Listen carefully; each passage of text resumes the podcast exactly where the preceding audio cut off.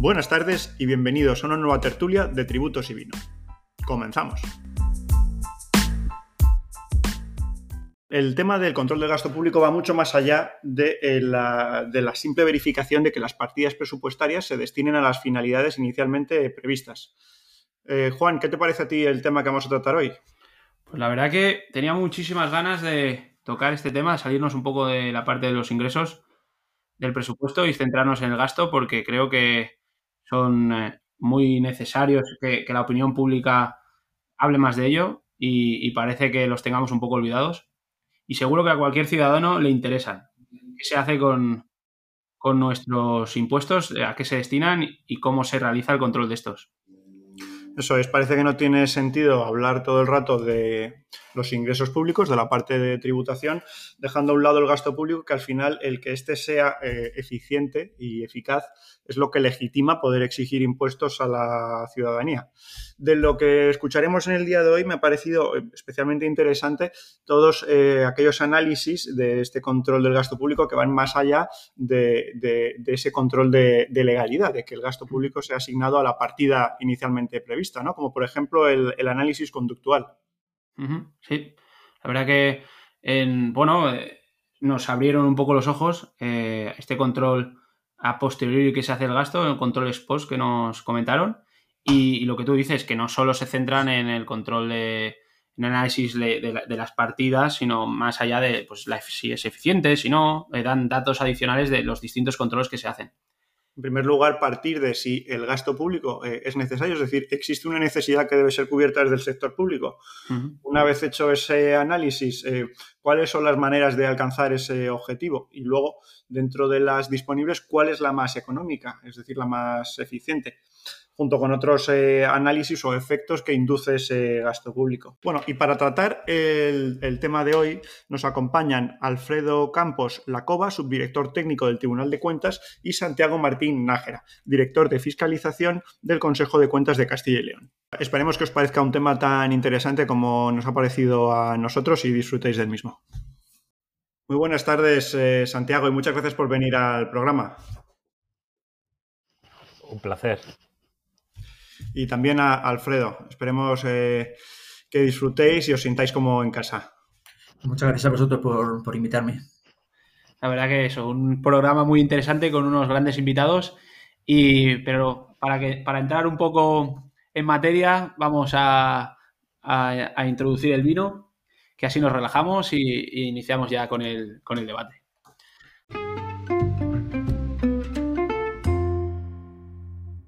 Muy buenas a todos, queridos oyentes, y una vez más estamos con el más grande del podcast, que es nuestro sumiller José Antonio Navarrete, y que nos va a presentar hoy un vino de su tierra, de Jumilla, que es Casa Castillo, vino de finca. Muy buenas, José Antonio. ¿Qué nos puedes Muy buenas tardes. Pues, eh, bueno, como bien has dicho, eh, me toca hoy hablar de. Hoy jugamos en, en casa, me toca hablar de vinos de Murcia, porque yo soy murciano, pero en sí, eh, más que eh, un vino de Murcia, creo que lo que es Casa Castillo representa en cierta medida los vinos del sureste, los vinos de, esta parte de lo que es el Mediterráneo. Cuando hablo de sureste, hablo de toda esta franja de lo que es eh, tanto Valencia, Alicante, como lo que sería Murcia, incluso extendiendo a lo que es la parte de Almansa y también a lo que es la zona de la Manchuela. los vinos del Mediterráneo además de representar lo que es eh, esta climatología y lo que es eh, esta zona eh, territorial, Casa Castillo como bodega también representa muy bien lo que es la monastrel como variedad reinante en, lo que es toda esta parte del Mediterráneo. para mí son vinos emocionantes porque nace de una bodega que es emocionante. Es lo, el vino de finca, al fin y al cabo, representa lo que es la finca Casa Castillo territorialmente se encuentra dentro de una denominación que es de Jumilla. Pensemos que lo que es de Murcia, vinícolamente, hablamos de tres denominaciones de origen. Las tres básicamente reinadas por lo que es la Monastrel, Bullas, Yecla, Jumilla, y luego encontraríamos dos vinos de la tierra. Uno que sería el campo de Cartagena y otro lo que es eh, la zona de Abanilla. Eh, Jumilla, eh, vinícolamente, gira en torno no solamente a lo que es el municipio de Jumilla, sino hay una serie de localidades de lo que sería eh, la zona de Albacete que eh, forman lo que es eh, la denominación de origen como tal. Pero a mí, eh, Casa Castillo, como decía anteriormente, además de representar muy bien lo que sería los vinos del sureste, representa también muy bien lo que es la filosofía de lo que sería una finca vinícola tradicional, marcada por lo que es el cultivo tradicional, no monocultivo, sino policultivo dentro de lo que es el Mediterráneo. Es una finca que adquiere lo que es la familia de José María Vicente, que es el propietario de Casa Castillo, en la década de los 40. En la actualidad encontramos cultivo de almendro, cultivo de eh, oliva, eh, aceituna y encontramos lo que es eh, el cultivo de lo que es la vid. todo con un caserío central, que es donde se encuentra lo que es la bodega y lo que es la casa agrícola, y en torno a él, pues todo lo que es tanto viñedo, monte bajo, como el cultivo de, como decíamos anteriormente, de almendro y de lo que es oliva. lo que es la bodega, lo que es eh, la firma Casa Castillo comienza lo que es eh, la elaboración de vinos embotellados en 1994, aunque realmente eh, su puesta en escena es la añada 1998. las variedades que utiliza prioritariamente son Monastrel, Garnacha, un poco de Cabernet, aunque cada vez hay menos Cabernet, y lo que es Sira, donde nace un vino que se llama Baltosca. La reconversión en los últimos 10 eh, años de lo que es la finca, a lo que es eh, ese cultivo de variedades más autóctonas, creo que está marcado con esas dos primeras vendimias, 98 y 99, eh, yo creo que marcan en cierta medida el devenir junto con la que es la año 2006-2008 de un vino icónico de lo que es la bodega, que es el Pie Franco. El Pie Franco nace de una viña plantada por el abuelo de José María Vicente en 1942 y decide plantar una viña, un suelo calizo calcáreo, dentro de lo que es eh, esa propia finca, eh, a partir de Monastrell y no plantado en pie americano, sino en pie directo francés, ¿de acuerdo? Eh, de hecho, en la actualidad, muchas de las faltas que aparecen en, ese, en esa viña que no llega a las dos hectáreas no se replantan, es decir, no se vuelven a plantar. yo muchas veces a lo que es el enólogo y propietario de la bodega, que es José María Vicente, eh, le preguntaba que lo que es la producción de pie franco no llega a las 8.000 botellas. Y cada año eh, hay una merma donde se van perdiendo plantas y esas plantas no se, como decía, no se, no se replantan, las plantas que se pierden. Decía que cuál iba a ser el futuro de pie franco. Decía que el futuro de pie franco en cierta medida es incierto, dice, porque era un momento en que no tengamos planta y que ya este vino ya no existirá. Y yo no voy a plantar en pie franco porque eh, no, no es algo que, que sea viable. Cuento esto porque eh, eh, el comienzo de, todo esto del pie franco para mí es un, el comienzo de la idea de lo que es en la actualidad Casa Castillo. Cuando comienza lo que es la, bodega, existen estos patrones de vinos de crianza o vinos de reserva. Ellos hacían un vino genérico de crianza y luego hacían el pie franco, que era el vino de esta viña. Y siempre, desde el principio, existió desde la primera añada, que es en 98, aunque en 94 hubo algo que se embotelló, este vino. Y este vino da pie a creer en que la gran variedad de lo que es eh, Jumilla y la gran variedad de lo que es la finca Casa Castillo es la Monastrell. Con lo que es el paso del tiempo, eh, esta creencia se ha, se ha, ratificado. De hecho, como digo, 98, 99, 2005, 2006, 2008 y luego en esta época moderna, 2015, 17 y 2020, que este vino que se llama Pie Franco tiene 100 puntos parque, eh, han hecho eh, consolidar lo que es el proyecto y esa creencia en una primera eh, ratificarla con lo que es el paso del tiempo. Poco a poco, lo que es la finca ha girado en torno a esa primera dos vinificaciones, 98-99, y a esa forma de entender eh, que los vinos mediterráneos y los vinos de Casa Castillo tenían que girar en torno a una variedad autóctona que era la Monastrell.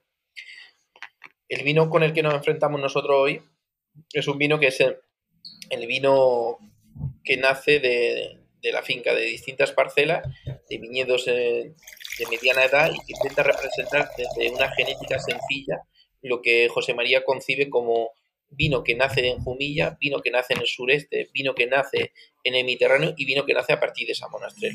Y yo creo que eh, todos esos pilares lo cumple muy bien como el vino, entre comillas, de arranque de gama, ¿de acuerdo? Es el, vino que expresa eh, lo que se hace en la finca, ¿de acuerdo? Para mí, muchas veces, o la mayoría de las veces, eh, eh, los vinos de arranque de gama, en cierta medida, son los vinos que definen en cierta medida también lo que quiere y lo que es la bodega. hace una semana leí un artículo en la que Peter Sisser, el, productor de Pingu, decía que es muy fácil eh, hacer un vino que tenga 100 puntos y que las botellas no lleguen a 1000 euros. La grandeza es hacer un vino de 200.000 botellas y que la puntuación esté por encima de los 90. Es decir, es muy bien hacer una carrera, un maratón y que tener un, eh, un buen crono, pero lo importante es hacer 100 maratones y en 90 de ellas hacer un buen crono. Es decir, cuando haces un número de botellas eh, elevado, esto es un, un vino de arranque que oscila en entre 200.000 botellas, eh, el saber hacer y el tener una buena materia prima define en cierta medida eh, el producto final. Pensemos que...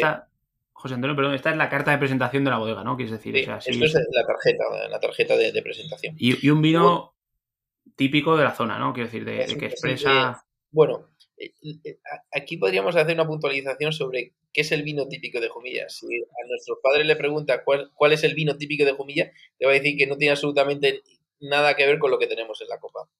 Porque Jumilla en general y en concreto Casa Castillo eh, han sabido quitarse en, estos últimos 10 años eh, el apodo de, los vinos de Jumilla. Eran vinos pereones, vinos de mucha carga tánica, de mucho alcohol y, vinos que terminaban con un final dulce. Y desde el principio lo que es esta bodega ha ido a contracorriente de, toda esta idea y cuando uno dice el vino típico de Jumilla, eh, posiblemente en la actualidad me gustaría que el vino típico de Jumilla fuera el, Casa Castillo vino de finca. Pues estaríamos hablando que en Jumilla se hacen grandes vinos. Se hacen grandes vinos como, como tipicidad. Como tipicidad. ¿Y qué nos puedes decir de este, por ejemplo, en, en? En Nariz eh, es un vino que refleja muy bien eh, lo que decía anteriormente, lo, que es eh, el Mediterráneo. Y lo representa, lo primero, con fruta. Y no es una, es una fruta madura, pero no es una, una, una fruta negra licorosa, sino es una fruta bien medida donde hay un punto de, frescura y, de delicadeza. Que conseguir esto en climatologías extremas, como por ejemplo que estamos a 38 grados, es, muy, muy, muy complejo. Luego, para mí, hay una sensación en lo que es la copa que me lleva eh, a lo que es el Mediterráneo y es la sensación de monte. Es decir, siempre en los eh, vinos de Casa Castilla eh, detrás de esa primera capa donde aparece lo que es la, fase visual, siempre hay una sensación de, tomillo, de romero, una sensación fresca de lo que es la banda y también lo que es la sensación de, pino mediterráneo. Y es la forma de, ver que es un vino mediterráneo, pero a su vez es un vino mediterráneo de jumilla, porque te pone en, lo que es el entorno y el paisaje.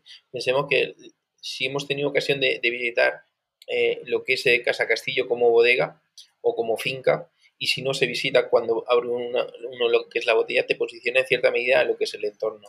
Y ese entorno es eh, esas dos cordilleras montañosas que, aíslan en cierta medida lo que es la finca, que crea como un pequeño valle y que nutren a lo que son los vinos esa sensación de, monte.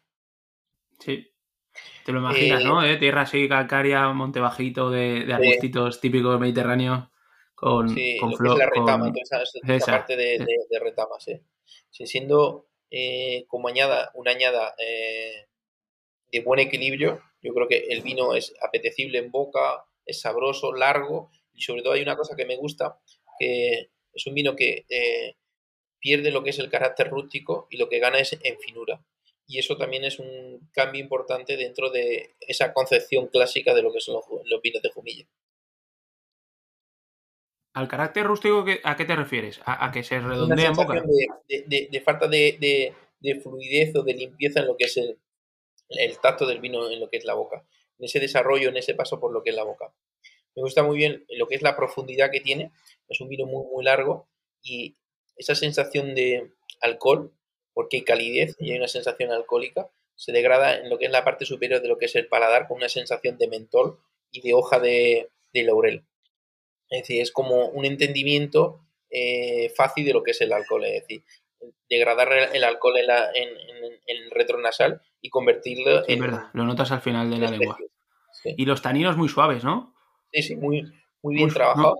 Pensemos que esto es un, vino que trabaja madera, eh, son fudre, entre 500 y 5000 hectolitros, y eh, madera de varios usos, que lo que da es eh, trama a lo que es el vino, pero en ningún momento es un vino apoderado por la madera, sino un vino que acompaña el tacto de la madera. Y también tiene un color muy, muy característico, ¿no? ese rojo. Ese rojo intenso con sensación violetácea eh, viene dado en cierta medida por lo que es eh, la monastrell. La monastrell es una eh, variedad de, ciclo vegetativo corto, lo que es el ollejo suele ser un, ollejo muy, muy grueso y donde hay bastante antocianos que son los responsables de lo que es el, color. ¿Y, con qué maridarías este vino? Pues mira, hay, una frase que, que, que de cierta medida también al productor que es José María Vicente, y decía que esto es un vino de invierno. Y él dice que en, la casa, en la bodega, cuando empiezan los primeros calores del mes de junio, en, la bodega hasta finales de septiembre no se bebe tinto, sino se bebe champán. En Jumilla se bebe champán durante, el durante estos meses más, más tórdidos. Porque eh, José Antonio, las burbujas, ¿no? para gastronomía vinculada a lo que es el frío. Ah, y allí en, la propia bodega eh, bordan dos platos, eh, el, gazpacho manchego, hecho con, caracoles, y esa sensación de, caza, de carne, eh, y ese punto de lo que es el romero y el tomillo de lo que es el vino junto con lo que es el alcohol, funciona muy bien. Y hay otro plato, con los vinos manchegos, ¿no? Claro, es que es... Es la misma característica. Pero hay un paralelismo entre la gastronomía y lo que es el, mundo del vino. Luego hay otro plato que, que, bordan en toda esta zona, que es el, eh, el, arroz que se hace con un fuego de sarmiento. Es un, arroz muy, fino, se hace con conejo y con, y con caracoles. Y con caracoles, sí, sí, sí. sí. Eso es la verdad que, a ver, a nuestros oyentes si tienen oportunidad, pero la verdad que es, el arroz lo, lo borda en el punto crujiente y, muy sabroso. La sensación de, de, fuego, del calor, es, esa sensación. Eh, eh, los arroces hechos a fuego y, y, concretamente lo que es sarmiento eh, marca mucho el, el devenir del, producto. Sí, sí. Oye, pues la verdad que muy interesante, muy fácil de beber. Qué pena que estemos en, en bueno, iba a decir junio, porque la verdad que sí que se apetece con... También me estaba apeteciendo con algo, una paella así, pero de, invierno, ¿son? De caracoles, de conejo. Sí, sí. Sí, incluso eh, eh, platos mm, así de, gastronomía francesa, donde aparece lo que es la sangre tipo civet. Es decir, o por ejemplo, ahora eh, es una época de, pichón y, un pichón marcado que quede lo que es la pechuga un poco sangrienta, eh, esa parte de, sangre cruda funciona muy bien con, el toque de, de tanor que tiene. Pues muchísimas gracias por esta agradable explicación y, y nada, esperemos que a nuestros oyentes les encante tanto como a nosotros.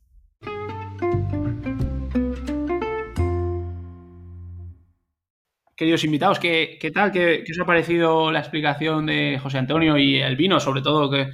¿Qué, me podéis decir? Por ejemplo, Santiago, que...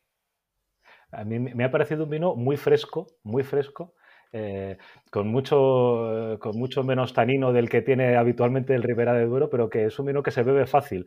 Eh, para tomarlo, desde mi punto de vista, eh, fresco, no es el típico vino, es para tomar a temperatura bodega, eh, me, recuerda un poco a los vinos que se toman, eh, incluso al clarete que se toma aquí en algunas zonas del Cerrato, son vinos que hay que tomarlos a temperatura de bodega, pues acompañados con un poco de queso, con un poco de, bueno, con, un plato, como has, dicho, como has dicho tú, de caza, muy bien, muy interesante, muy, con un olor espectacular, eso sí que me ha encantado. Los vinos de aquí tienen muy, mucho olor a madera, y este es mucho más floral, mucho más, bueno, otro tipo de, otro cariz, muy bueno, muy bueno. Muy bueno sí, te, transporta a la, zona de, pues eso, te imaginas, pues una zona de un monte bajo, matorrales, eh, en un, eso, sobre todo ubicado en un valle. Nos transportas tú con tu explicación, el vino también, pero ayuda, ¿eh? Ayuda. Bueno, yo no, José Antonio, que es el, verdadero. Eh, la verdad que tiene una, una labia el tío que, que no se engancha.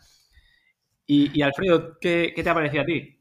Pues yo no entiendo tampoco mucho de vino, no soy como Santiago que se le ve más puesto. A mí la explicación me ha parecido muy, muy, muy interesante, muy ilustrativa. Eh, el vino lo he probado y bueno, pues me parece un vino, pues a mí me gusta, me, parece agradable el, sabor, pero sin entender de vinos como, como la explicación que ha Santiago. La verdad que me, sí, sí que me ha gustado, me ha gustado el, sabor, me ha gustado, tiene lo que decías tú, el color, tiene un color muy, esos tonos violetas muy, muy interesantes y sí, buena experiencia, la verdad. Sí, sacaros un poquito de vuestra zona de confort, ¿eh? y, mientras degustamos el vino, ¿qué, os parece si nos explicáis un poco pues vuestra experiencia con esto del control del gasto público, cómo habéis llegado a, este mundo, Alfredo? Bueno, pues eh, yo trabajo en el Tribunal de Cuentas desde el año 94, primero como técnico y luego ya como, como auditor. Y, bueno, pues llegué, pues en la época preparé posiciones y bueno, pues el Tribunal de Cuentas me parece un sitio muy interesante para, para desarrollar mi carrera, mi carrera profesional. Eh, el Tribunal de Cuentas pues es un, órgano quizás de los órganos constitucionales menos conocido, más desconocido por la opinión pública, eh, a pesar de que, bueno, pues que eh, tanto la anterior jefa de comunicación como la actual jefa de comunicación y el nuevo pleno que tenemos ahora, pues está haciendo una labor muy, muy productiva y muy encaminada a darnos más a conocer por los resultados de nuestros trabajos, qué hacemos. Eh, hace poco estamos celebrando estos días el 40 aniversario de la Ley Orgánica del Tribunal de Cuentas, el año 82. Hemos, hemos editado un, vídeo en YouTube que os invito a ver, que es, bueno, pues para gente que no nos conozca, muy, muy ilustrativo. Hay varios actos en la Universidad de Canadá, del Canadá hubo uno hace poco, en fin. Y, bueno, pues a grosso modo, pues el Tribunal de Cuentas es el, es el órgano eh, que ejerce la función fiscalizadora sobre el sector, la actividad económico-financiera del sector público, y, controlamos o verificamos que se cumplen los principios de legalidad, eficacia, eficiencia, economía, transparencia, eh, igualdad y sostenibilidad medioambiental. Entonces, a partir de ahí hay una serie de procedimientos que son muy técnicos y no vienen al caso, pero bueno, eh, a lo largo de esta, de esta tertulia pues os, comentaré cuáles son las líneas directrices y hacia dónde camina el Tribunal de Cuentas en, su, en mi opinión, siempre una opinión personal, en su actividad fiscalizadora. Muy bien. Pues eh, la verdad que, bueno, luego colgaremos en la descripción del programa eh, el link con, el vídeo y los actos que, tenéis del Tribunal de Cuentas. Y en tu caso, Santiago, ¿cómo llegaste a este mundo? Bueno, mi caso fue un poco más complejo porque en, el, Consejo de Cuentas de Castilla y León estamos celebrando nuestro 20 aniversario. Llevamos el Consejo lleva 20 años, llevo 19 años y meses en el Consejo, así que bueno, fuimos de la, primera jornada que llegó ahí. Y no tenemos cuerpos propios. ¿Eso qué significa? Yo pertenezco al cuerpo económico-financiero de la comunidad autónoma, que sería el equivalente a eh, tributos, eh, inspección del Estado. De hecho, yo era opositor a inspección del Estado. Se cruzó por medio de la comunidad autónoma y terminé en la comunidad autónoma. Empecé trabajando en, gestión de fondos comunitarios, en FEDER, Fondo Social Europeo, programas operativos comunitarios, certificación de fondos. De ahí pasé a la intervención y de ahí pasé a, gestión de gasto público puro y duro, presupuestación, eh, contratos, gestión pura y dura. Luego, tuve una época de, control de hospitales, control financiero permanente de, gasto hospitalario, y me surgió la oportunidad de venir al Consejo de Cuentas hace ya unos cuantos años, más de los que uno quiere asumir, y, llegué, y llegué aquí. Ya te digo, nosotros tenemos 20 años de experiencia y los órganos de control externo somos un poco eh, la finalización de todo el, de todo el ciclo de, gasto público. Al final, las Cortes de Castilla y León aprueban su presupuesto, aprueban eh, en la parte que tienen de tributos propios, qué tributos propios hay, qué exenciones, qué beneficios, qué, eh, qué políticas de gasto se quieren realizar, cómo se quieren realizar. Y nosotros somos una institución, eh, un órgano especializado de las Cortes, que le explicamos a las Cortes si se ha cumplido eh, aquello que ellas, ellos mandaron a través de, las, normas que ellos aprobaron. ¿vale? Eh, como ven ha señalado Alfredo muy brevemente, puede ser desde un punto de vista de legalidad, desde un punto de vista financiero, si está bien contabilizado, o si ha cumplido los objetivos que bien declarada o bien no tan declaradamente aparecían en su normativa. y bueno, hasta aquí llegamos. Un poco mi pregunta siempre fue, ¿y esto sirve para algo? Cuando estás en gasto, siempre dices, ¿y esto sirve para algo? ¿O lo estamos haciendo bien? Y cuando pasas al otro lado dices, ¡buf! ¿Ahora cómo lo respondo? Pues sí, no, de hecho, bueno, la entrada un poco de este, de este programa es un poco dar esas respuestas, ¿no? De poner a la gente el, gasto público sirve, eh, lo estamos haciendo bien, cómo se puede mejorar, cómo lo podemos controlar. Así que el gasto y los ingresos, porque es un gran, es un gran olvidado para los órganos de control externo, eh, y me remito al listado de informes aprobados de, por cada uno de nosotros, que al final sí que tenemos una gran comunidad, ¿verdad, Alfredo? De, puesta en común de, cosas. Eh, estamos, el Consejo está empezando a mirar cada vez más a los ingresos, pero ha sido una parte que, que la hemos tenido muy olvidada a los órganos de control externo en general. Y desde luego el gasto a las políticas públicas es que es fundamental saber para qué. Eh, rendir cuentas, la, dación de cuentas no solamente es que hay una cuenta general o que alguien diga hemos cumplido, ¿no? Bueno, tiene que venir alguien a, certificar ese papel y en, el, España eh, está costando entrar a esa, desde esa perspectiva. Yo creo que por motivos históricos que ahora no, no vienen a cuento, pero vivimos la realidad en la que vivimos, está costando que, eh, que entremos en el discurso, en el discurso eh, político o, público, como decía Alfredo. Es algo que cuesta que la gente conozca lo que hacemos, que yo creo que hay un grandísimo trabajo hecho. El Consejo de Cuentas tiene más de 200 informes, bastante más, cerca de 300 informes, de las cosas más variadas. Y el Tribunal de Cuentas, me imagino, Alfredo, que después de 40 años habéis tenido oportunidad de pronunciaros acerca de, todo. De todo tipo. Quizás, Carlos y Juan, conviene precisar para los, para los oyentes que eh, el Tribunal de Cuentas eh, actúa en ámbito nacional, es el supremo órgano fiscalizador y que luego las comunidades autónomas tienen la potestad de eh, crear órgano de control externo, que es la misma función que hace el Tribunal de Cuentas y la función jurisdiccional, en su, en el ámbito territorial. No todas las comunidades autónomas han creado órgano de control externo y en esas que no lo han creado es el Tribunal de Cuentas el que controla la actividad económica financiera del sector público. Y como bien dice Santiago, cada vez existe más coordinación, incluso desde que, abarca desde la formación de los funcionarios de, las instituciones hasta trabajos de coordinación. Ahora con los fondos Next Generation se está viendo claramente hay una fiscalización transversal a nivel nacional de, un apartado de los, planes de medidas antifraude de los fondos Next Generation. Entonces, bueno, una vez hecha esta precisión, pues efectivamente el Tribunal de Cuentas con la trayectoria que tiene de centenaria, más que centenaria, pues efectivamente hemos generado muchísimos informes, pero sí que voy notando yo a lo largo de estos 28 años casi que llevo en el tribunal una evolución desde que entré hasta los hasta cómo se están haciendo y cómo se están planteando las fiscalizaciones actualmente. Yo cuando entré era todo prácticamente de cumplimiento financiero y ahora prácticamente en el Tribunal de Cuentas no se hacen fiscalizaciones financieras sin más. Siempre estamos, vamos más allá y de hace ya años hacemos fiscalizaciones operativas que buscamos la buena gestión, lo que los ingleses, la NAO inglesa llama value for money, el performance, y, ahora estamos incluso intentando ir un poquito más allá con ese enfoque evaluador de las fiscalizaciones operativas para meter algunos de los criterios y los componentes y de las técnicas de la evaluación de políticas públicas.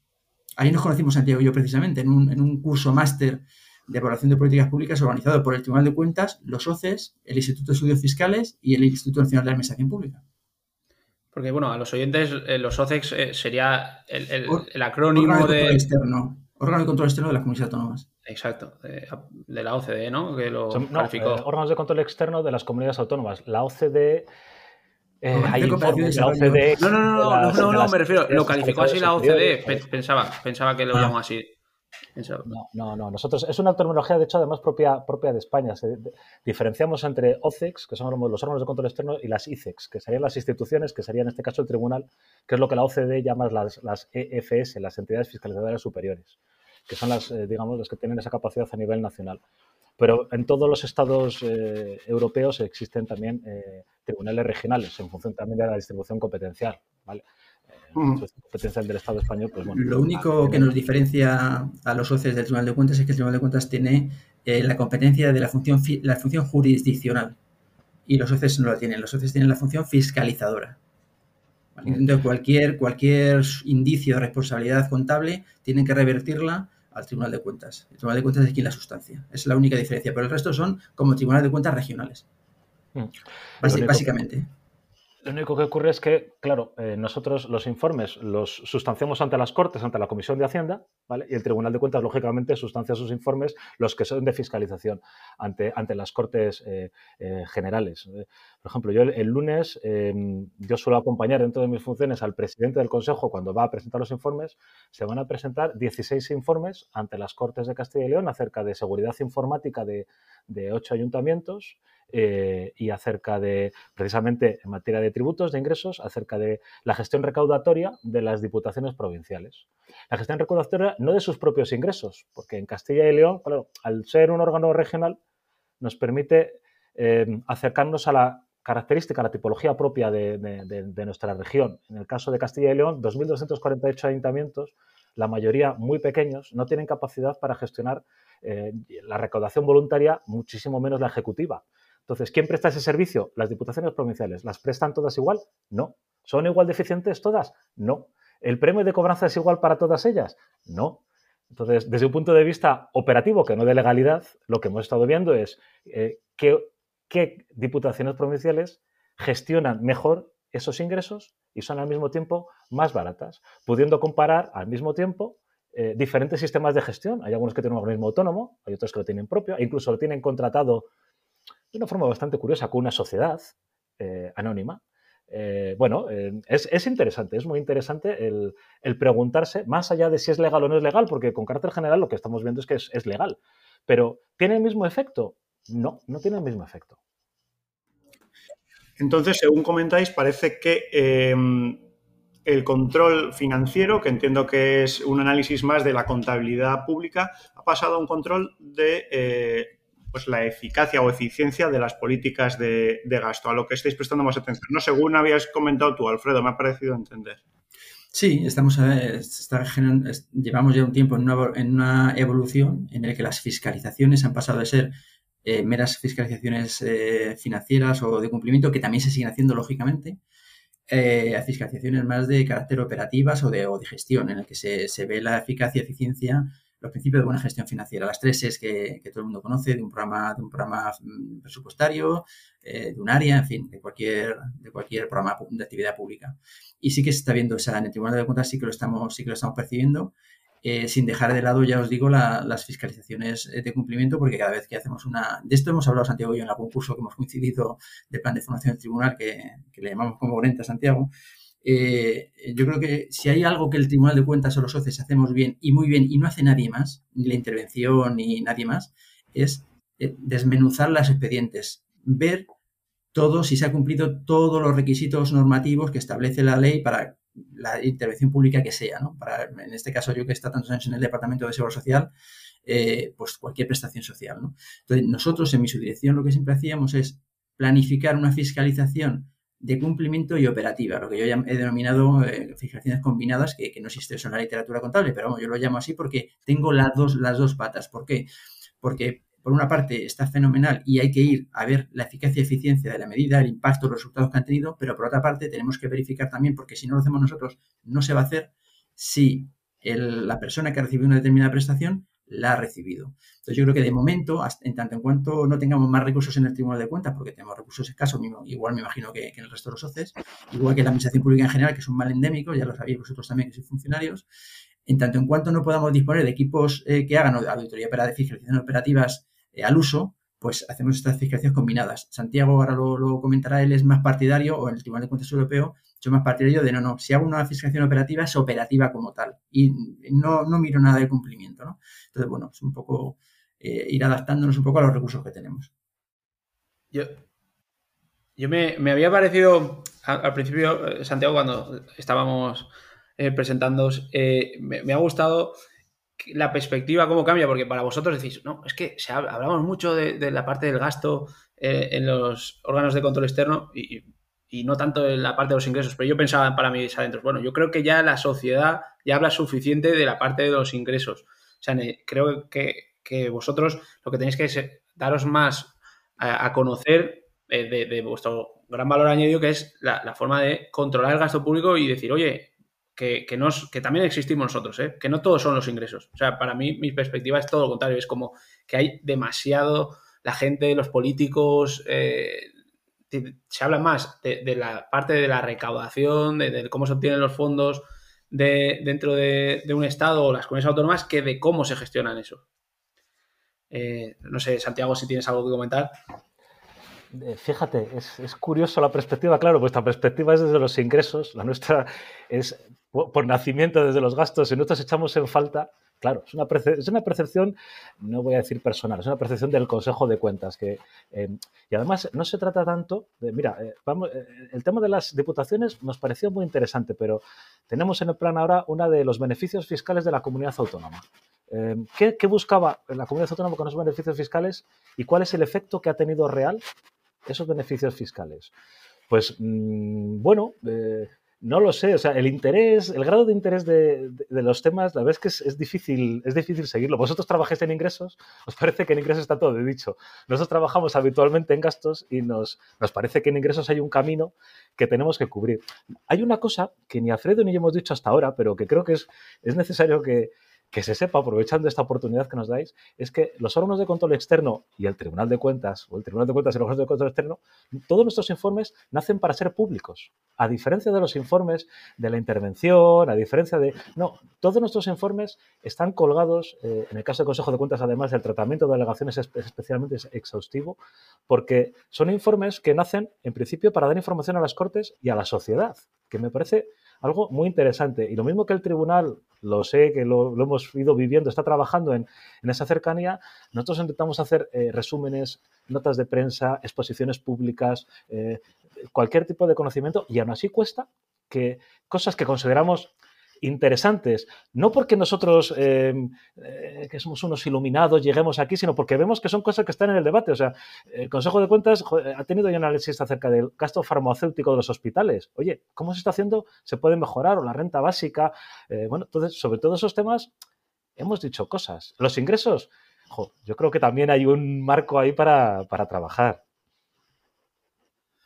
Sí, yo creo que al final es difícil concebir eh, eh, el ingreso sin el gasto y, al revés, ¿no? Las dos, los dos elementos, las dos ramas deben concebirse, prepararse y analizarse de forma conjunta, ¿no? No, tiene sentido una sin la otra.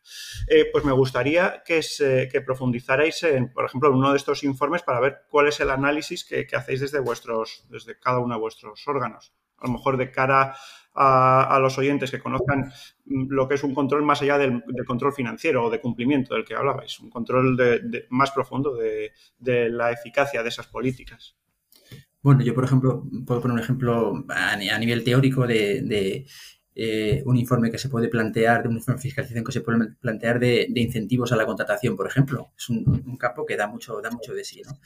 Entonces, claro, si tú planteas hacer una, fiscalización de bonificaciones de cuotas en la seguridad social, es porque lo primero que tienes que pensar es si existe una necesidad para que exista esa política pública, si existe una necesidad, ¿no? Entonces, bueno, nosotros es, en el Tribunal de Cuentas planteamos hacer una fiscalización sobre un tipo de bonificaciones de cuota para incentivar la contratación indefinida, porque la contratación en temporal todos sabemos que es un problema que, pues, que preocupa mucho a la sociedad.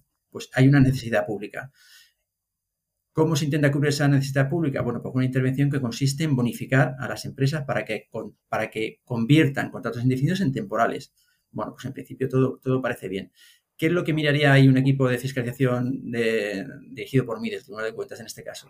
Bueno, pues intentaríamos mirar, por una parte, el cumplimiento que he comentado antes, es decir, que cualquier empresa que, se, que aplique bonificaciones de cuota cumplan los requisitos que establece la norma para poder bonificarse de cuota.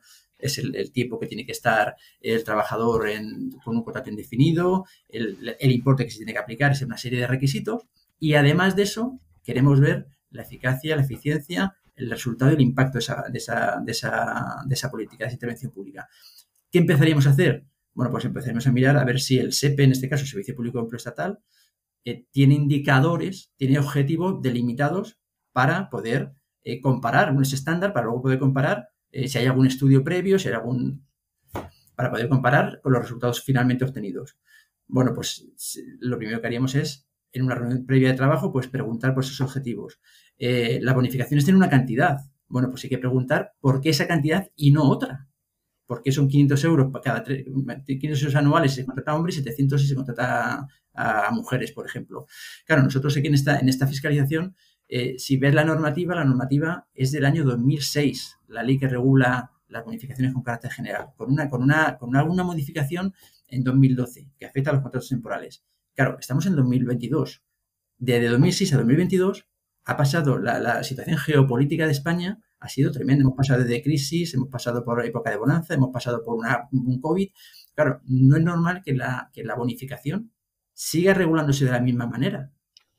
Es decir, ¿ha habido evaluaciones? ¿Ha, habido algún trabajo de evaluación sobre ese tipo de, sobre ese tipo de, incentivos? ¿Los resultados cómo los podemos por bueno? ¿Se puede generar algún contrafactual?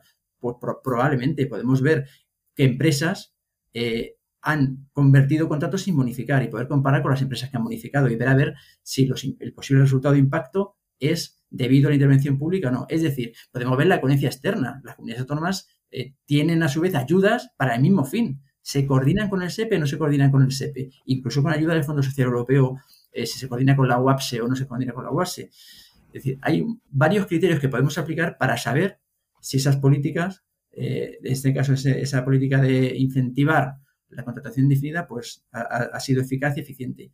A partir de ahí, a la vista del resultado, bueno, pues podremos, podremos opinar. Pero un poco la, arquitectura de una fiscalización sería de esa manera. Una fiscalización operativa con enfoque evaluador. Muy, muy interesante. Entiendo que, por ejemplo, eh, esa primera pregunta que formulabas, ¿hay necesidad, hay una necesidad pública? ¿Hay que abordar esa necesidad desde, desde el sector público? ¿Es un control previo a la adopción de la política? Claro, pero eso es lo que comentamos antes cuando hemos estado hablando de los cuatro al principio del programa.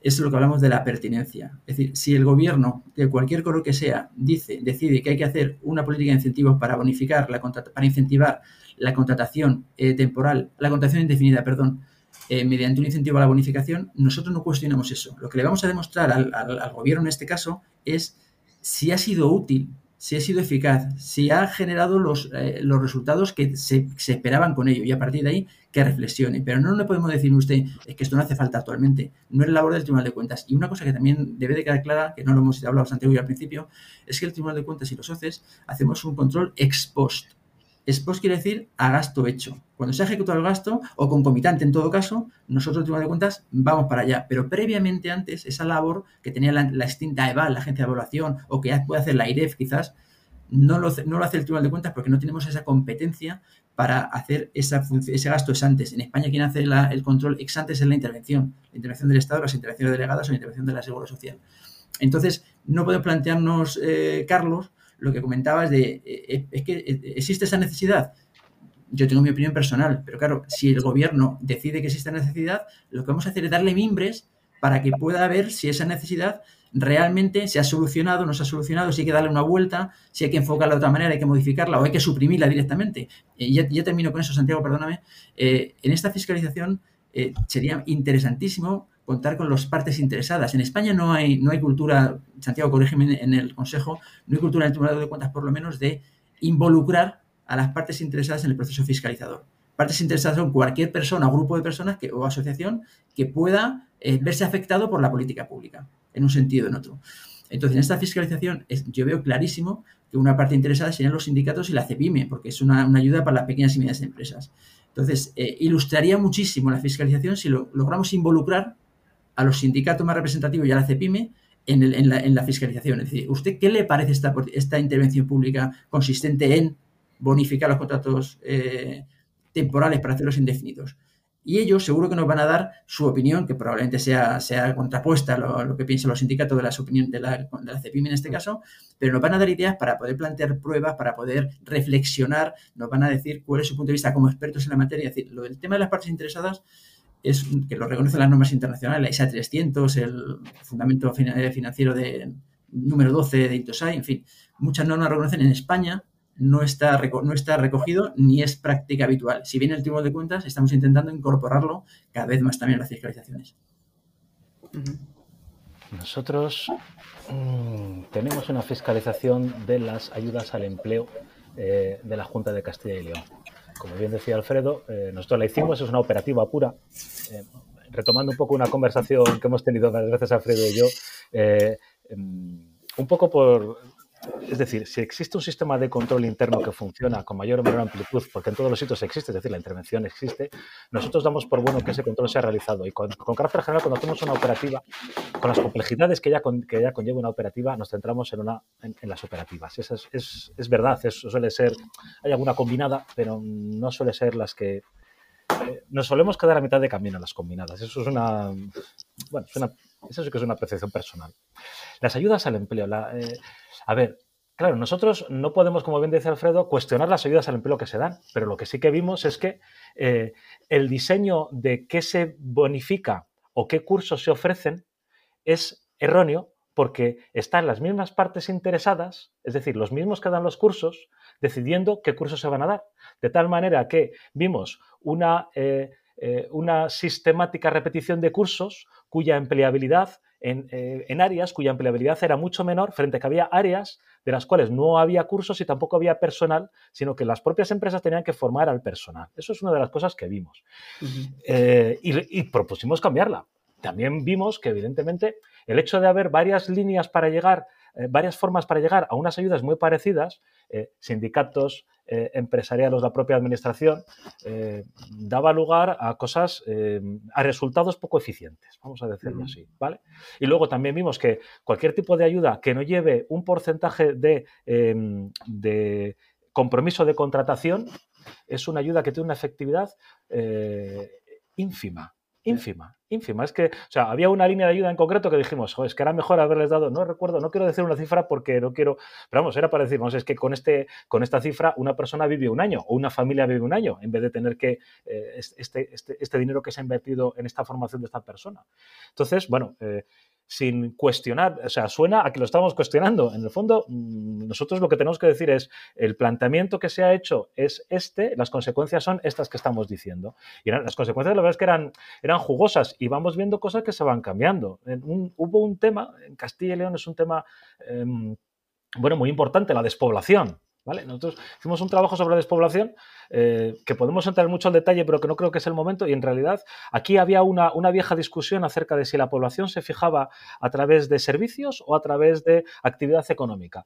Y nosotros eh, llegamos a la conclusión, eh, con números, con, con, fundamento, de que el, problema es la actividad económica. Eh, todo el mundo lo damos por supuesto, eh, como el tema del compromiso de contratación, pero no está tan claro porque tú ves las normas y ves, lo que dicen, ves las ayudas que hay, ves el debate público que existe. Bueno, yo creo que el Consejo, cuando dijo eso, en su momento, bueno, causó un gran revuelo y mm, nosotros sentimos que el, debate público está cambiando, es decir, el debate público se está cambiando en otro sentido. Eh, es verdad que hay políticos, hasta ahora, la verdad es que puedo decir que el Consejo ha tenido suerte en el sentido de que... Mm, digamos que se, se, debate acerca de los informes del Consejo y no acerca del Consejo. Es decir, luego los partidos políticos, lógicamente, tienen sus propias perspectivas y el gobierno también.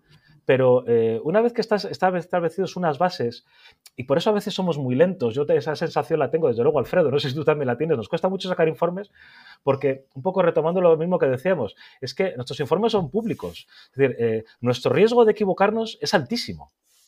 Es altísimo es altísimo. Entonces, el decir determinadas cosas, a lo mejor tardas algo más de lo que te gustaría, de lo que eh, los partidos políticos o el público demanda, la sociedad, pero es que em, el riesgo que corremos de equivocarnos es, muy grande, eh, lo, que estamos, lo que nos estamos arriesgando. Y, perdona, un pequeño inciso ahora que estamos hablando de informes, que no sé si si al principio hemos explicado brevemente pues, los tipos de informes que hay, porque hemos hablado, estamos hablando de informes operativos, hemos hablado de financieros, de regularidad, pero era por, más o menos eh, una pequeña definición de cada uno de ellos o, o, sí que lo hemos hecho y me lo he perdido.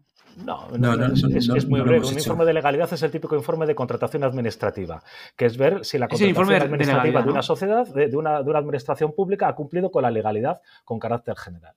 Una financiera, la cuenta general de la comunidad autónoma refleja la imagen fiel de qué se, se ha pagado, qué se ha ingresado, qué se debe, qué deuda pública existe. Eso es una, eso es una imagen, eso es una financiera. Los, los estados financieros sobre que se está estudiando, típicamente una cuenta general, reflejan o no refleja la imagen fiel. Las subvenciones están bien o mal contabilizadas. La contratación está bien o mal contabilizada.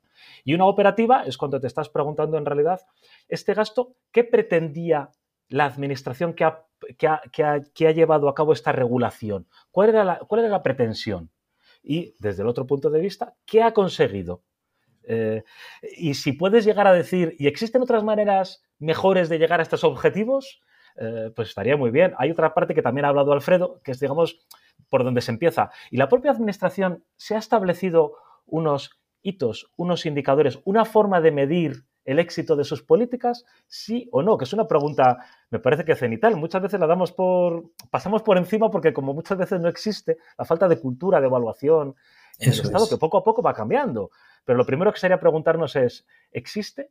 Eh, y luego sirve para algo, porque es muy curioso. Castilla y León, en el año 97, em, estableció un sistema de indicadores por, de programas presupuestarios. Eh, fue el, no sé si os acordáis del Planning Program Budget System, el PPBS, muy famoso. Eh, eso, eso es un poco que se nota que has estudiado EGB y cosas por el estilo, porque esto suena un poco viejo. No, pero, no, pero de las oposiciones. Esto a mí me suena a las oposiciones. bueno, pues aquí se lo creyeron. Entonces, hay un sistema de evaluación por objetivos, hay unos indicadores, hay unos programas presupuestarios. Nosotros hace, seis meses, no, ya, ya cerca de un año, hicimos un informe acerca de eso. Todo eso existe, pero no se utiliza para presupuestar. Eh, es que no solamente es que exista, es que luego se utilice, que se saquen consecuencias. Yo creo que en España nos falta quizás esa cultura eh, de, que existen. En España tenemos, eh, como dice Santiago, muchos programas, muchos objetivos, muchos. pero es literatura. A la postre, no sirve para gestionar. Cuando vas a los sitios y, pides realmente objetivos y si los tienen, si los han utilizado, realmente no los utiliza. Entonces, una de mis esperanzas con los fondos Next Generation es, como dice la Orden 1030, en el artículo 4 habla de eh, que los gestores de los fondos Next Generation tendrán que hacer autoevaluaciones previamente a su recepción. Bueno, pues esa autoevaluación puede ser un primer paso para que la cultura de la evaluación se impregne en España, tanto interna como evaluaciones externas. Ahora hay, un proyecto de ley, que un anteproyecto de ley que, que aprobó el gobierno en, abril de 2022, hace un par de meses, que ojalá que en esta legislatura salga, a la vista, de una nueva ley de evaluación de políticas públicas que va a haber un plan a nivel del Estado, un plan a nivel de, los departamentos ministeriales, una, agencia que va a ayudar a impulsar, a promover. Bueno, pues todo ese tipo de pasos, ojalá que con los fondos de se vayan, se vayan consiguiendo. Porque hay, mira, hablando del Fondo de Generation, por ejemplo, uno de los requisitos clave es tener un plan de medidas antifraude. En España, otra de, las cosas que adolecemos es de política de integridad, del compliance que llaman los ingleses. Eso no lo tenemos. Entonces, ¿qué pasa? Que ahora nos autoexigimos tener plan de medidas antifraude. Pero como dice el profesor Rafael Jiménez, dice, bueno, es que el plan de medidas antifraude va más allá de un plan por escrito. Lo que hay que ver es lo que está detrás del plan. Si ese plan está sustentado, si un plan lo hacemos en cinco minutos y ya lo tengo. No, no, pero hay que ver lo que hay detrás de ese plan. Y eso es lo que nos falta un poco en España, es tener esa conciencia de que los instrumentos, sean obligatorios o no sean obligatorios, tienen que servir para gestionar, tienen que servir para controlar, tienen que servir para mejorar. Y es lo que no tenemos. Y ya eh, quiero poner encima de la mesa, Santiago, a ver qué te parece a ti, el tema de las recomendaciones de los de del Tribunal de Cuentas y los OCEs.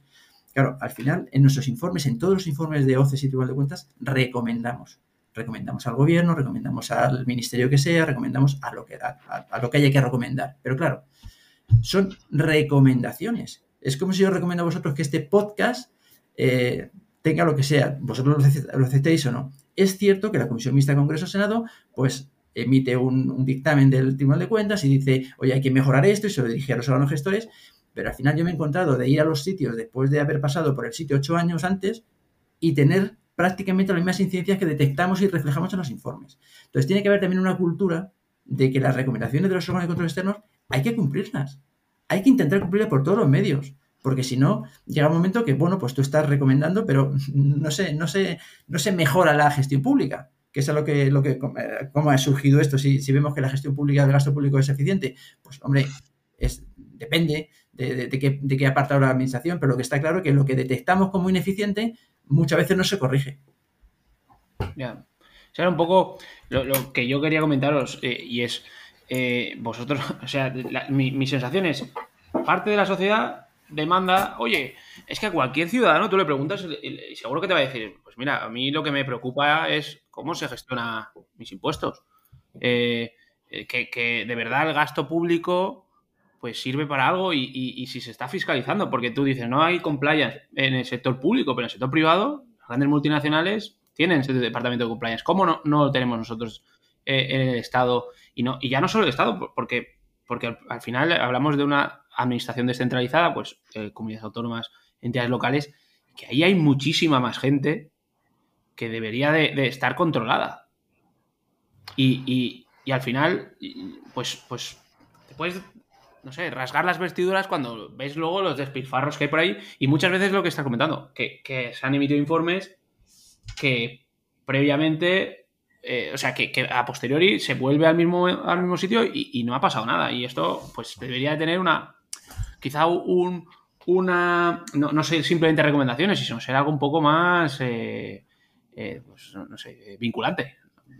A ver, eso, eso ha cambiado mucho. ¿eh? Ha cambiado, sí, está evolucionando. Ha cambiado mucho. De hecho, vamos a ver, Colombia, como ejemplo, y Costa Rica, tienen tribunales de cuentas que tienen funciones ejecutivas, es decir, las recomendaciones son mandatos ejecutivos.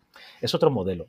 En España, eh, el 424 el, de control interno, el reglamento de control interno de entidades locales, ya estableció que en el plan anual que, está, que aprobaba el interventor, en el cual se recogían todos eh, los principales incumplimientos, tenía que ser contestado, tiene que ser contestado expresamente por el alcalde, por el presidente de la corporación, diciendo si lo admite o no lo admite y explicando por qué. En, la, en el anteproyecto de ley de evaluación de políticas públicas también se dice expresamente.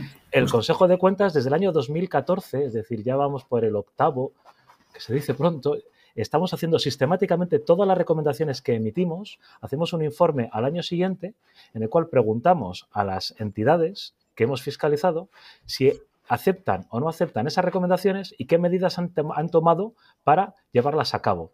Eh, bueno, estamos en un porcentaje de aceptación del 70%. De hecho, nos ha pasado una cosa muy curiosa.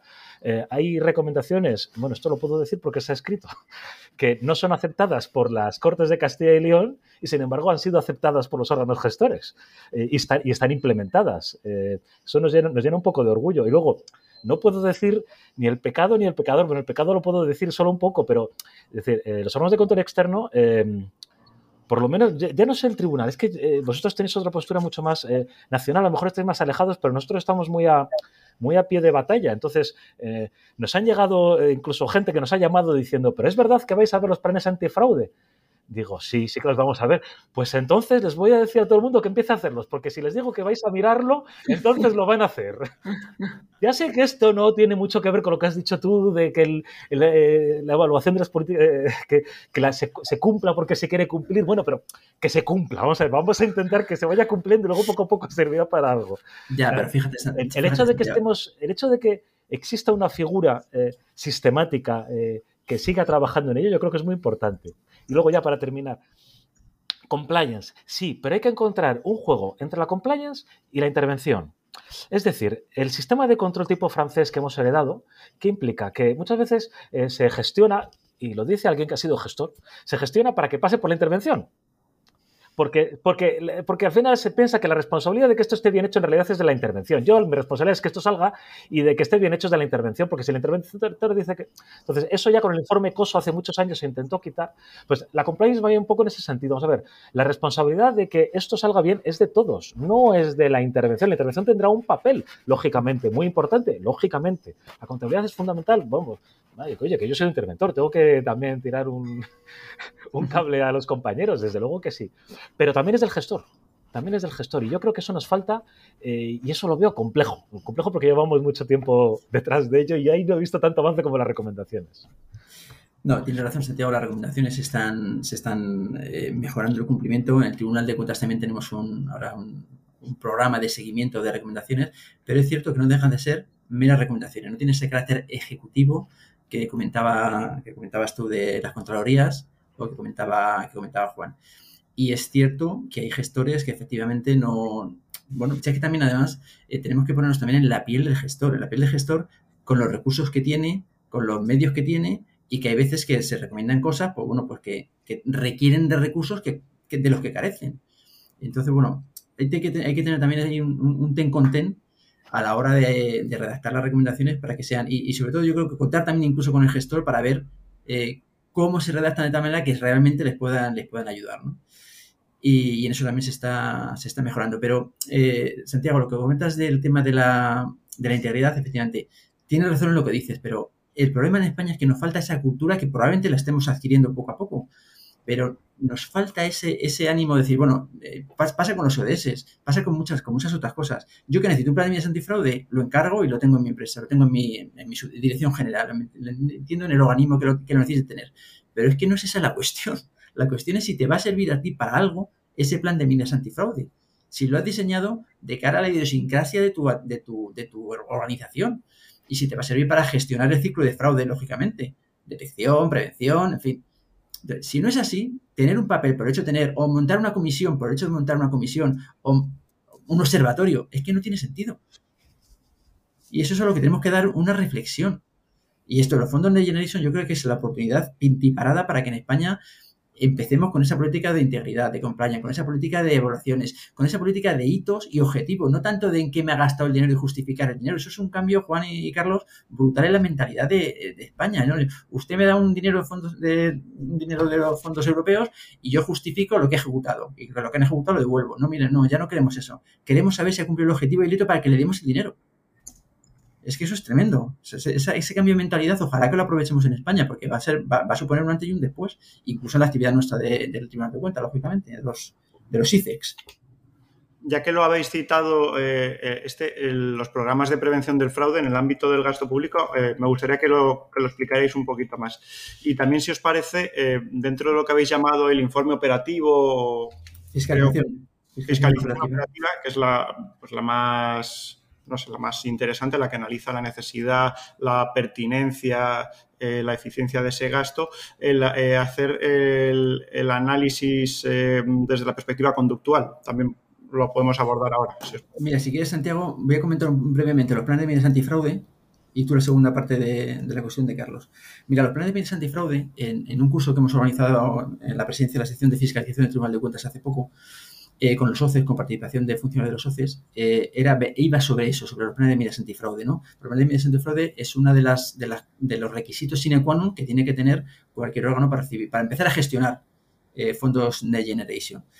Y entonces, un plan de medida antifraude es un decálogo de actuaciones que se propone hacer una, una entidad que va a gestionar fondos europeos con ánimo de cumplir la protección de los intereses financieros de la Unión Europea, lo que dice el reglamento 241 de 2021 de la Unión Europea. Entonces hay que proteger los intereses financieros de la Unión Europea en todo el ciclo de, control de fraude. Detección, prevención, corrección y persecución. Vale.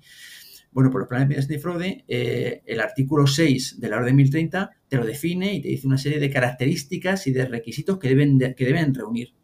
Entonces, en este curso que organizamos en el Tribunal de Cuentas, vino el profesor Villoria, vino el profesor Rafael Jiménez, eh, vino persona de los OCE, persona de intervención, y, al final vino una persona del SEPE que había sido la encargada de hacer el plan de medidas del SEPE, y bueno, pues al final eh, la sensación que sacamos es que sí, que se está trabajando en eso, que se están dando pasos en ese sentido, en el sentido del compliance y que los planes de medidas antifraude sirvan para, para, gestionar y para controlar, pero que todavía estamos, estamos, estamos lejos. Y yo ahí puse encima de la mesa un par de preocupaciones. Eh, una ponente de la, de la, intervención dijo, bueno, pues que los planes de antifraude no es un requisito que nos ha impuesto la Comisión Europea para gestionar los fondos de Generation, para recibirlos, perdón, sino que era el propio España lo que ha dicho, no, para asegurar que se cumple los, los, eh, la protección de los clientes financieros, vamos a poner en práctica esto. De tal manera que como eso no es un requisito de la Comisión Europea, pues no se va a controlar. Y yo discrepo muy seriamente de eso, porque ahora mismo hay dos informes del Tribunal de Cuentas que van a mirar los planes de medidas antifraude, el ciclo antifraude. Una transversal con los OCES, ¿eh? va a ser una, una macrofiscalización. Yo estoy convencido, y pongo la mano izquierda que soy zurdo, que si el Tribunal de Cuentas o cualquier OCES pone que los planes de medidas antifraude se han hecho en barbecho, que es un documento vacío de contenido, la Comisión Europea va a tomar cartas en el asunto, aunque no sea un requisito impuesto por ella.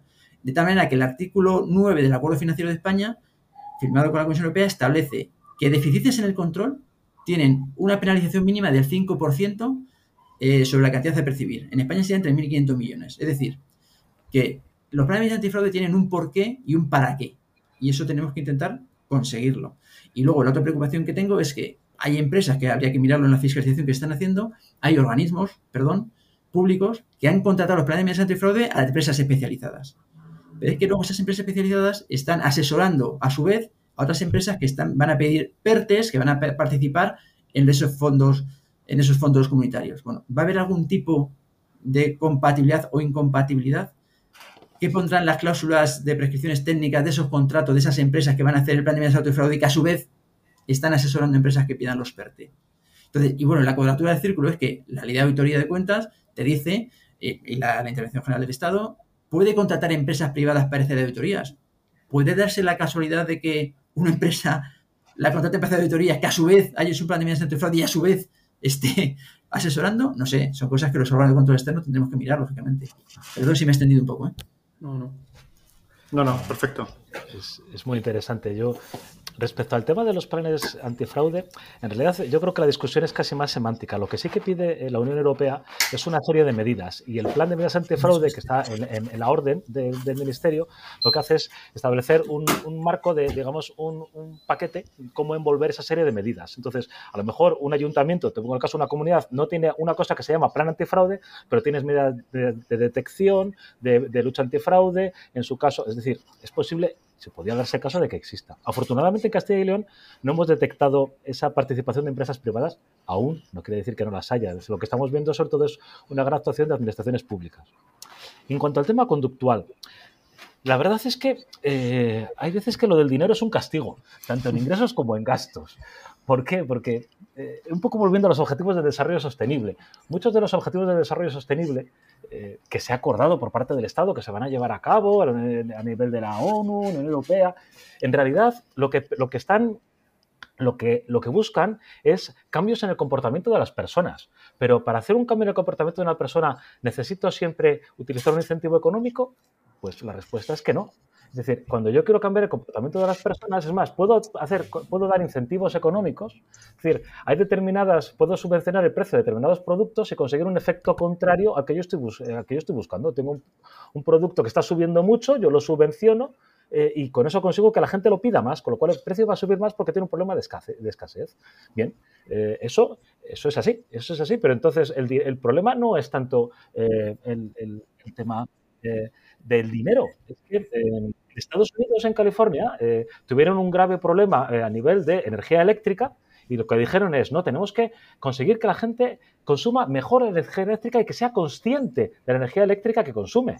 Entonces, sencillamente mandaban cartas con una carita sonriente, un smiley o una carita triste, diciéndoles si estaban consumiendo por encima o por debajo de la media equivalente de casas de su manzana. Y consiguieron disminuir un 20% del consumo de eléctrico.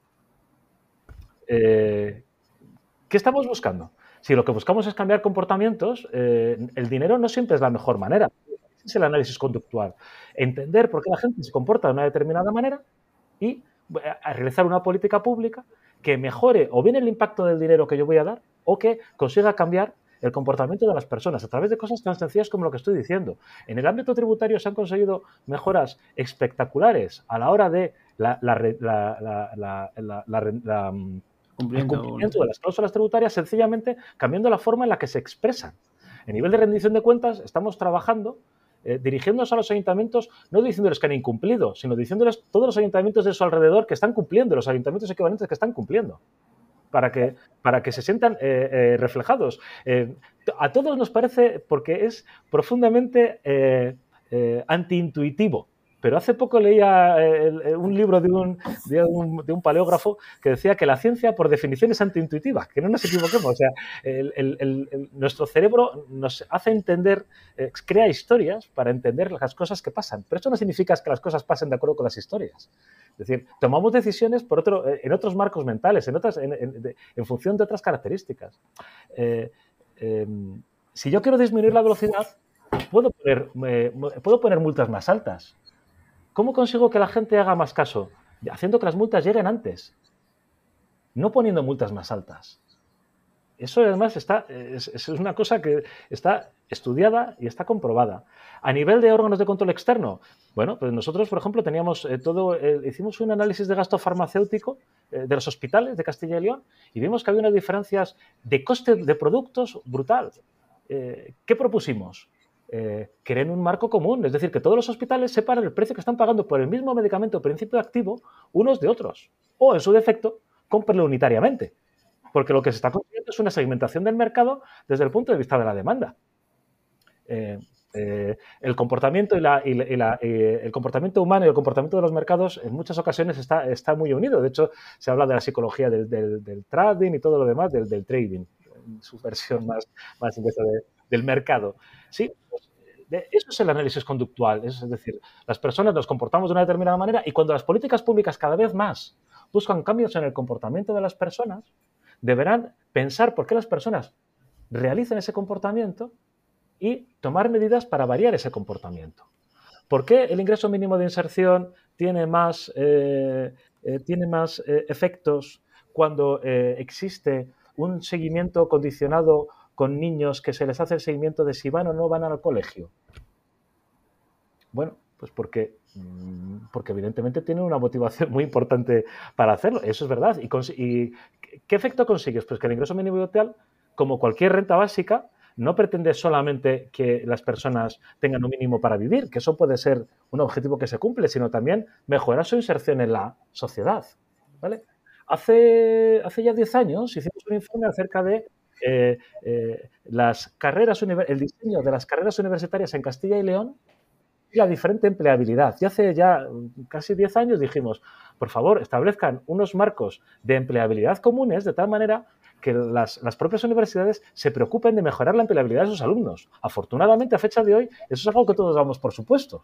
Pero hace 10 años, cuando lo dijimos, era un poco como, bueno, eh, como meternos en, las universidades, eh, no les siento demasiado bien, vamos a dejarlo así.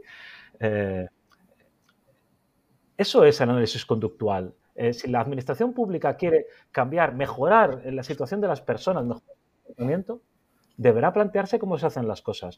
Hay un, hay un ministro, un ministerio que es objeto de muchas, de muchas controversias acerca de la mejora del, del, consumo, de la calidad del consumo, este es un aspecto em, que, eh, desde mi punto de vista, tristemente, porque me, he dedicado mucho a esto desde un punto de vista intelectual, em, se ha analizado profusamente eh, el aspecto del comportamiento y tal como se está planteando, consigue el efecto contrario. Es, decir, eh, es verdad, tenemos un problema de obesidad, es verdad, tenemos un problema de que hay que mejorar la calidad de la alimentación. las herramientas de cómo mejorarlo están dichas, están dichas. Eh, no lo utilicemos como algo, como piedra de, como un aspecto de choque, de debate. No, no, no. Si, lo que, si eso es lo que queremos, las herramientas las tenemos, pongámoslas en marcha. Análisis conductuales. Eh, ¿La política para qué sirve? Para arreglar problemas. Bueno, pues hay un problema, vamos a ver por qué la gente se comporta así vamos a ayudarles a que se comporte de otra manera.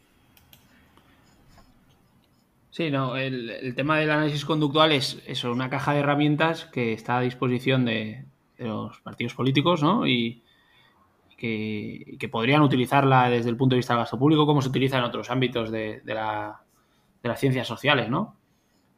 Y, bueno, también me gustaría, aprovechando, eh, bueno, que has comentado, ¿no? Los fondos Next Generation, ¿qué, tal o cómo, ha sido el control eh, desde vuestra perspectiva, pues de estos, eh, cómo se va a hacer el, control de estos fondos o, cómo se ha hecho con el tema de los informes, pues eso, de, supongo que habrán salido del tema eh, de la gestión durante el COVID o, bueno, o, las prestaciones que se han dado. Eh, ¿cómo, creéis que, se va a llevar a cabo este trabajo o qué habéis estado haciendo? Mm, eh, en relación con los, con los fondos de Generation, claro, como hemos comentado antes, el Tribunal, mm. los Tribunales de Cuentas hacen un análisis ex post, cuando mm. se ha ejecutado el gasto. Entonces, las fiscalizaciones que tenemos aprobadas en el programa anual de fiscalización del Tribunal de Cuentas para 2022, este ejercicio, van en el sentido de analizar desde un punto de vista operativo, de fijación operativa, es cómo se ha planteado esa gestión de fondos, cómo, nos hemos cómo se ha preparado España para poder gestionar los fondos. No la gestión de fondos propiamente dicha, porque todavía han venido ya algunas remesas de fondos, pero todavía no, se ha ejecutado. Entonces hay dos fiscalizaciones planteadas en ese sentido que os estoy diciendo y otras dos fiscalizaciones en el sentido del ciclo antifraude y los planes de medidas antifraude, que esos hay que tenerlos sí o sí para poder empezar a gestionar los fondos. A partir de aquí, en, los fondos de Genesis se van a recibir hasta 2026 y se lo vamos a fiscalizar mucho más, muchos más años. Entonces, lo que, se podrá hacer, muchas cosas, eh, Juan y Carlos, eh, eh, ya se pueden hacer fiscalizaciones especiales de determinados aspectos de los fondos de Generation.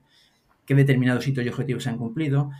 ¿Cómo ha sido la información de acceso a la determinada, a, todos los posibles beneficiarios del Fondo de Energy Generation, transparente, no transparente, los mecanismos para gestionar el Fondo de Energy Generation a través de convenios, contratos, los PERTE, cómo se ha gestionado, eh, el principio de no to harm al medio ambiente, si se ha cumplido o no se ha cumplido, la conexión íntima que tienen los fondos de Generation para impulsar los objetivos de desarrollo sostenible.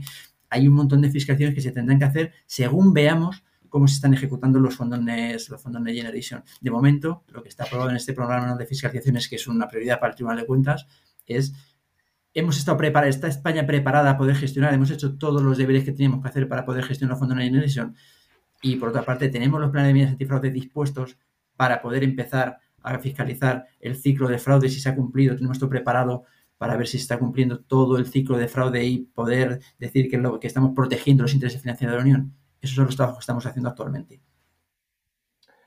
Eh, mm, nosotros estamos participando con el tribunal, lo, teníamos metido en el plan incluso antes que el tribunal lo, aprobase, nosotros lo, metimos en el proyecto de plan, bueno, eso es una cuestión interna del Consejo, eh, participar en esos que además a buen seguro van a llegar a lo largo del tiempo. Pero claro, em, al principio ya hemos hablado que somos un control posterior y es verdad que la, la sociedad en la que vivimos de aceleración implica respuestas inmediatas, pero hay cosas como el buen vino, como como muchas cosas importantes que no tienen ni una respuesta única ni una respuesta a la orden de ya. ¿De acuerdo? Nosotros, por ejemplo, hemos terminado de ver eh, fondos COVID ahora, pero fondos COVID, el efecto que tuvo en, en, 2020, 2021 lo hemos, terminado de ver en 2022 porque las cuentas se tienen que formar, tienes que tener una, cierta impresión de, y tienes que tener una perspectiva, que eso también eh, doctrinalmente siempre se dice, es decir, una, una, una, evaluación ex post implica el tener la perspectiva de todo lo que ha conjuntado así a, lo largo del tiempo. ¿Qué hemos visto nosotros? Sí que hemos terminado los informes ya COVID en comunidad autónoma, pues que se hicieron muchas líneas de ayuda, algunas de las cuales no se pensaron lo suficiente, pero hay líneas de ayuda que, curiosamente, después de haber terminado el COVID, hay un porcentaje muy amplio que todavía no se ha pagado. Eh, con lo cual, la eficacia de esas líneas de ayuda, eh, cuando menos queda cuestionada. A pesar de que el diseño pudiera haber sido bueno, que no siempre pudimos ver un diseño fundamentado o lógico, ¿vale? Eh, tenía ese problema. Contratos COVID, bueno, la contratación de emergencia, la verdad es que se hizo lo que se hizo, con carácter general, la contratación de emergencia, todos tenemos que ser conscientes del momento en el que vivimos, pero hemos encontrado algunas cosas de esto de que, bueno, en fin, que el Pisuerga, aprovechamos que el Pisuerga pasa por Valladolid. En nuestro caso, mm, nada grave más allá de lo, hasta que, como decía Alfredo al principio, el, eh, en su caso, jurisdiccionalmente, el, fiscal nos pregunte alguna cosa más o lo que sea. Bueno, eso, no está cerrado, lógicamente. Y en efectos económicos financieros, nosotros hemos tenido unos efectos muy curiosos. Eh, en, los ayuntamientos, curiosamente, han aumentado el ahorro porque un porcentaje del gasto de los ayuntamientos sorprendentemente alto está dedicado a las fiestas y a la cultura. Eh, y los ingresos de los ayuntamientos no son tan dependientes del ciclo económico, con lo cual no han sufrido la bajada de los, eh, los sufrirán en el futuro. Se ha producido un incremento temporal, pero que posiblemente con el paso del tiempo se verá. Y a nivel de comunidad autónoma hemos visto un incremento de gasto en las líneas que era necesario eh, y lo que sí que nos ha llamado la atención es que nuestra comunidad, y eso está publicado, no estoy diciendo ningún secreto, tal vez no ha, eh, no establecido unos sistemas que permitieran identificar de una forma lo suficientemente clara qué gasto era ligado específicamente, al COVID y qué gasto no era específicamente ligado a COVID, lo cual nosotros nos da, eh, hemos, ya hemos hecho una llamada de atención para que gastos que pudieran ser temporales y debidos a COVID no se conviertan en estructurales. ¿De acuerdo? Que eso es, esta principal reflexión. Como grandes, como grandes pinceladas que están publicadas en nuestros informes, ¿vale? Pero ya digo que es que hay un límite muy complejo entre eh, eh, tener algo interesante que decir cuando pasa el tiempo y ser el primero en decirlo. muchas veces eh, la aceleración da lugar a que el contenido de tus informes sea menos profundo o tengas menos que aportar. ¿Vale? Esto, lógicamente, no tendría tanta importancia si hubiera un sistema de evaluación ex post e intermedio por la propia administración, porque nosotros digamos que seríamos la guinda del pastel, el que cerraríamos ese círculo virtuoso de las políticas públicas. Como no existe o vemos carencias en, la, en esa cultura evaluativa, eh, claro, se nos exige a los órganos de control externo muchas veces de inmediatez, bueno, ¿y esto ha servido o va a servir? Bueno, vamos a ver, es que lo mismo estas preguntas que nosotros vamos a intentar responder, las vamos a hacer en nuestro momento procesal, pero a lo mejor son otras personas los que tienen que plantearlo, otras que, tienen que responderlas. ¿De acuerdo? No sé si, no sé si he conseguido dar una imagen un poco clara de, nuestro, de nuestra perspectiva. Hay un concepto que, los ingleses, la NAO, lleva muy a gala que son, se llaman lecciones aprendidas. Lecciones aprendidas es una vez que ha hecho una fiscalización, una auditoría, bueno, pues lo que queda ahí de acervo para que los nuevos gestores pues tengan en cuenta de cara a un futuro. ¿no? Entonces, bueno, pues el tribunal eh, o los OCEs en este caso, lo que tenemos también que dejar eh, eh, la impronta de las lecciones aprendidas para que en un futuro, es muy difícil que vuelva a haber una COVID de estas, Dios quiera que no, lo, que no lo haya más, pero bueno, ante cualquier contingencia de estos, pues tengamos herramientas y ver lo que hemos hecho mal y lo que se puede mejorar. El tribunal sacó hace poco un informe también de contratación de emergencia, a esta hora con los autónomos, de la ayuda a los autónomos, los PERTES se van a mirar también, claro, el tribunal a, ese nivel nacional. Entonces, eh, ¿qué tenemos que sacar eh, de esto? Pues son las lecciones aprendidas que dice la nueva inglesa, es decir, ante cualquier posible futura eh, incidencia que pueda salir de esta naturaleza, pues sepamos en contratación de emergencia, en otro tipo de contrataciones, en prestaciones, lo que estaba diciendo Santiago antes, de, de que hemos hecho bien, que hemos hecho mal. Claro, todo eso tiene su pozo, todo eso tiene, su, tiene que pasar el tiempo para ver cómo se ha gestionado, para podernos hacernos las preguntas y los criterios de evaluación que decíamos antes, ¿no? Y todo eso, lógicamente, eso no se compadece muy bien con la, con la inmediatez que requiere la sociedad, para, no solo para esto, para todo. Hoy en día todo es para allá. Los que tenemos hijos es que todo es para allá, todo. Entonces, claro, necesitamos un pozo como buen vino que nos habéis presentado hoy. Yo solamente em, eh, eh, remarcar una cosa.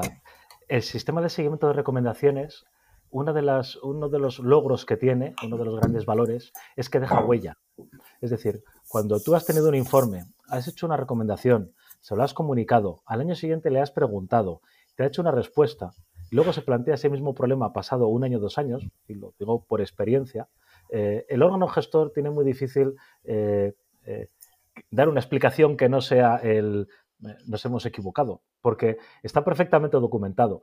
Em, el seguimiento de recomendaciones que hacemos, ya digo, es fundamentalmente de si lo aceptan y que nos den una primera, no es una fiscalización profunda, que las, hacemos también, ¿verdad, Alfredo? De algunos aspectos en concretos, algunos seguimientos profundos de vamos a volver a hacer pruebas, eso también las hacemos nosotros. Sí, sí, sí. Pero esta general horizontal nos permite ir dejando rastro, ir dejando huella para, eh, para ir creando un acervo, como, como, decía Alfredo, de qué cosas dijimos y, qué planteamiento se, se, vino haciendo por parte de la, de la Administración. Y creo que es un valor que, que con el tiempo lo vamos a conseguir. Pues la verdad que eh, me, ha gustado esta parte final, un poco que dejemos ahí eh, a la gente reflexionar sobre, sobre estas cuestiones.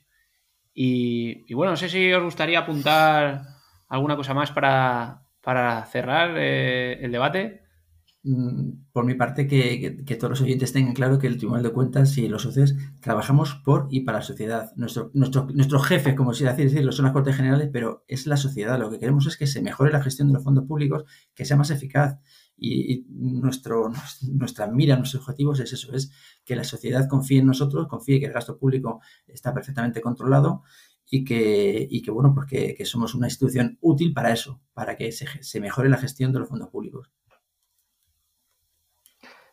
Yo agradeceros de nuevo la, oportunidad y bueno, además de lo que ha dicho Alfredo, intentar que bueno que la gente sepa que hay un gran un, gran contenido, una gran cantidad de preguntas respondidas en, informes tanto de los órganos de los órganos de control externo como del Tribunal de Cuentas y que muchas de las cosas que se pregunta acerca de las cuestiones más diversas, eh, ¿cuál es el sistema de gestión de hospitales más más eh, e-, económico, más eficiente? Esa es una pregunta muy interesante que está respondida ya por ejemplo. Es que a lo largo del y no se conoce, y es una pena. No, lo hemos hecho nosotros, eh, lo ha hecho, lo, hecho la Sindicatura de Cuentas de Valencia, algunos compañeros. Eh, es decir, hay muchas preguntas, a lo mejor no generalizables, no para todos, pero que están ahí, que por favor que, que, lo intenten buscar y que animen a sus representantes políticos a que, a que sepan que eso existe.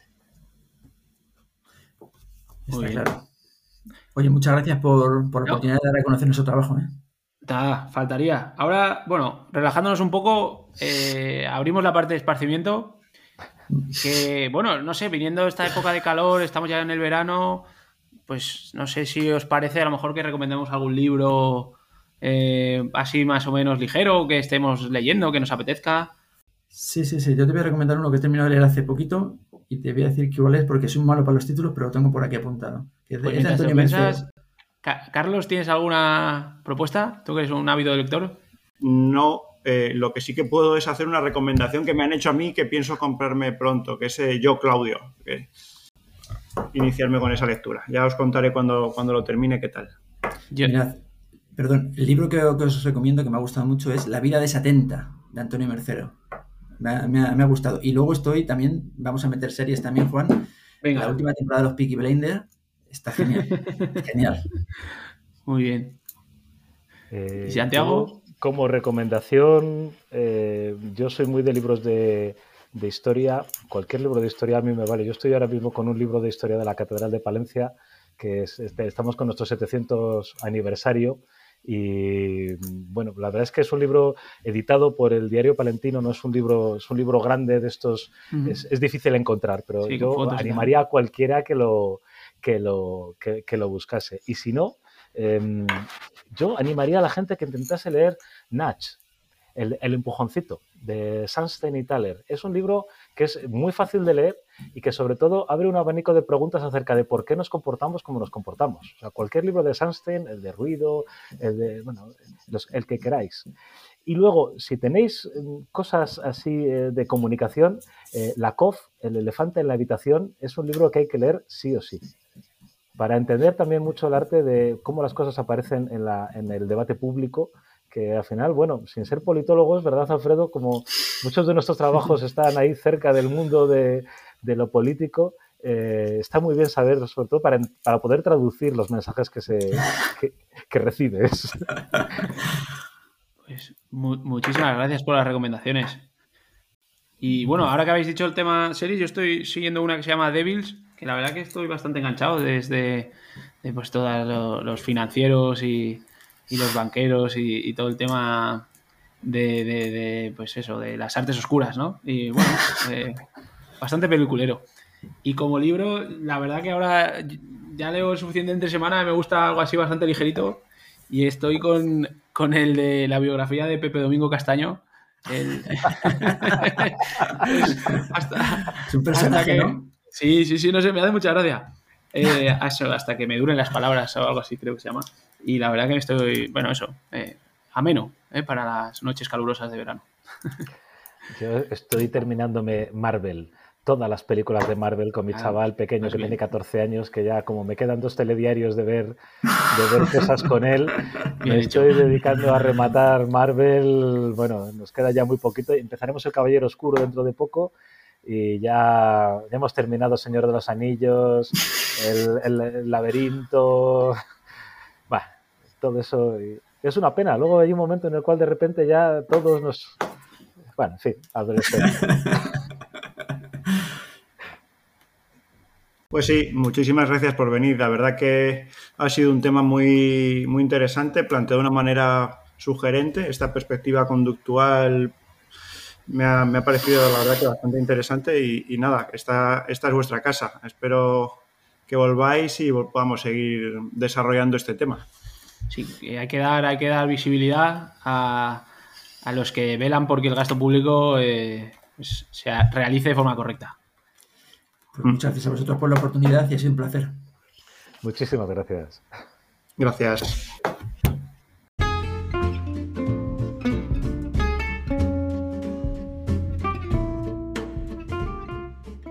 Pues hasta aquí la tertulia de tributos y vino. Espero que os haya parecido interesante. Recordaros que podéis seguirnos en el blog tributosivino.blogspot.com, en el Twitter arroba tributosivino y en la cuenta de LinkedIn de Tributos y Vino. Un saludo a todos, nos vemos pronto.